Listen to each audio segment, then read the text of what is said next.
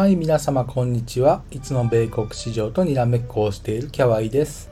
今日もお聴きくださってどうもありがとうございます。早速ですけれども、8月8日火曜日 US プレビュー、米国市場の展望をしてまいりましょう。その前に昨夜のニューヨークを振り返ります。ニューヨークダウプラス1.16%、ナスダックプラス0.61%、S&P500 プラス0.90%、グラッセル2000プラス0.08%、半導体指数がプラス1.09%となっております。続いて、今夜の米国の経済指標を見てみます。まず、米国、えー、貿易収支、それから重要かどうかわかりませんけれども、卸売売上高、これらの発表が予定されております。それからドイツの CPI ちょっと気になっています。今が3時20分なのでもう発表されてるかもしれませんね。次に決算の発表決算発表がある銘柄を見ていきます。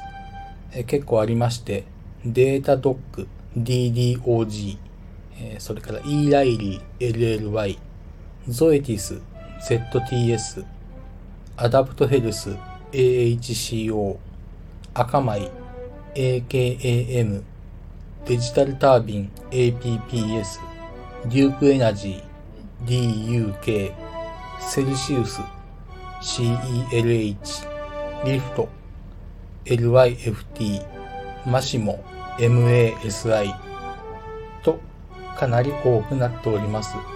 ちなみに今週から来週にかけて半導体銘柄の決算が相次ぎます。ここまでよろしいでしょうか？ここからは今夜の見通しです。週末に Twitter にアップしたウィークリープレビューと合わせながらお聞きくださるといいかなと思います。それでは今夜も3つのポイントに絞っていきたいと思います。え、ナスダック方向感出出づらいかなと考えております。動くとしたら明日くらいからかなと思います。えー、十分な根拠になるかはわかりませんけれども、炭鉱のカナリアの一つハイイード債。これが4日続けての十字線。十字線ですから終値と、まあ、寄り付きの価格が同じ。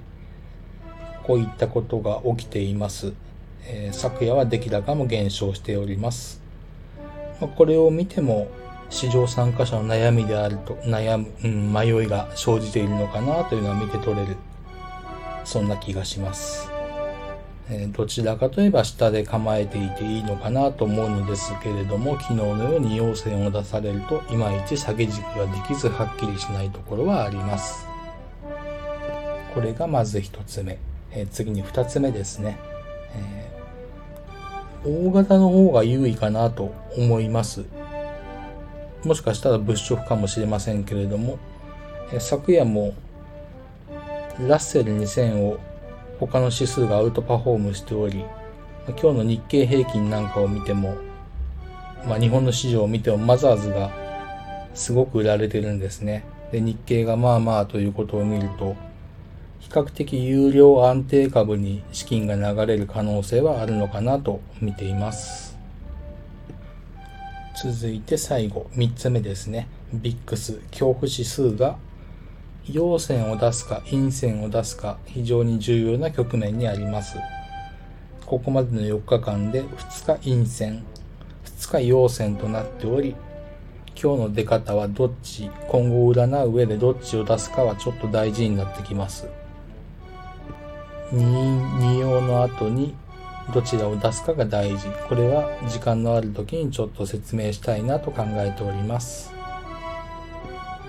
もう一つというわけではないですけれども、えー、ダウ、ニューヨークダウのみ堅調という可能性は一応あります。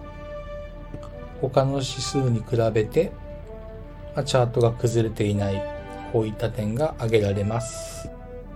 ナスダック、S&P500、ラッセル2000が8月10日変化日なのに対し、ニューヨークダウ8月11日金曜日が変化日となっております。